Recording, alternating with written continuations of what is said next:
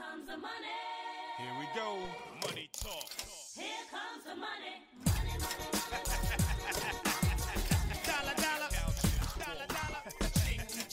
E seja muito bem-vindo. Este é mais um episódio do podcast do portal Finanças Inteligentes. Este podcast também é feito em parceria com o grupo de líderes empresariais aqui do estado de Santa Catarina. Hoje é sexta-feira, dia 27 de agosto de 2021. Eu sou Victor Silvestre, assessor de investimentos, e vim aqui lhe trazer o resumo do mercado.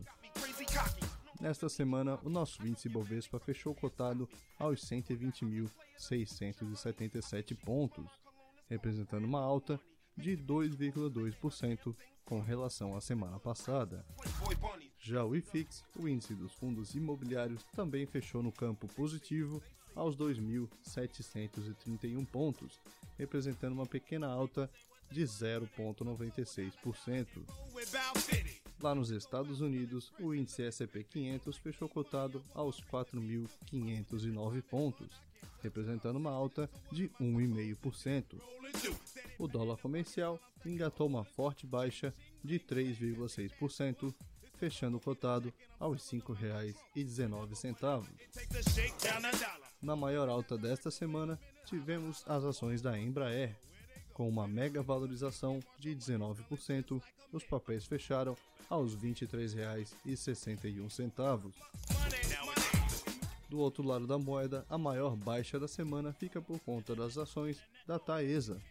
Com 6% de queda, os papéis fecharam aos R$ 38,08. The best never works. See, we never get. Nas notícias do cenário interno, um levantamento do Ministério da Economia mostrou que os fundos de investimentos têm cerca de 5 bilhões de reais a receber dos cerca de 90 bilhões de reais de precatórios que deveriam ser pagos em 2022. Nesta conta não estão nem fundos previdenciários e nem os fundos imobiliários. O Brasil abriu cerca de 317 mil novas vagas de emprego no mês de julho. Este número veio acima da projeção dos analistas, que era de apenas 300 mil vagas. Somente a indústria abriu cerca de 58.845 vagas no mês de julho.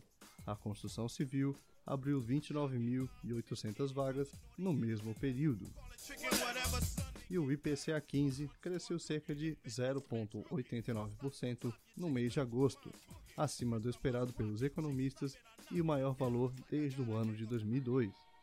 Nos últimos 12 meses, a alta acumulada é de 9,3%.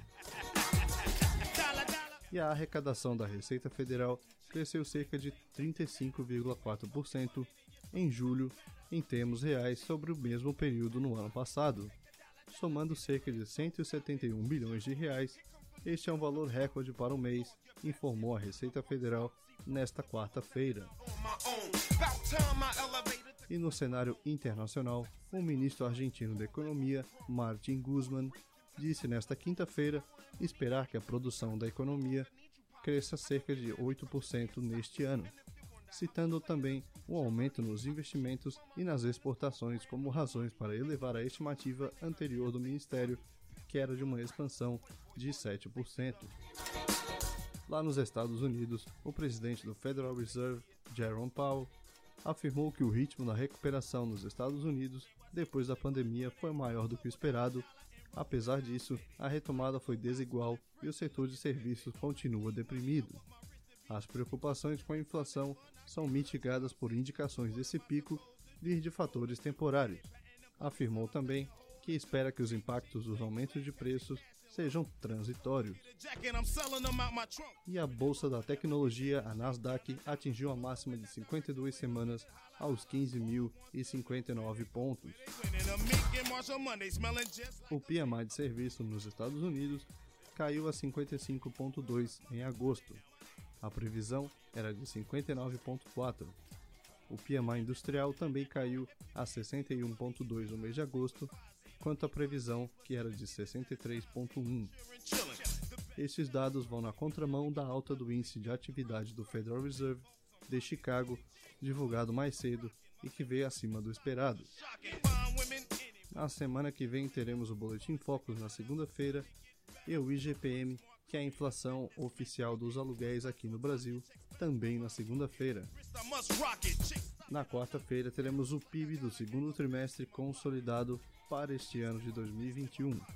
Fist in my E estes foram os destaques para esta semana. Nos siga nas redes sociais no arroba Finanças Inteligentes. Me siga também no arroba o Victor Silvestre. Eu lhe desejo uma boa noite, um ótimo final de semana e a gente se vê no próximo episódio.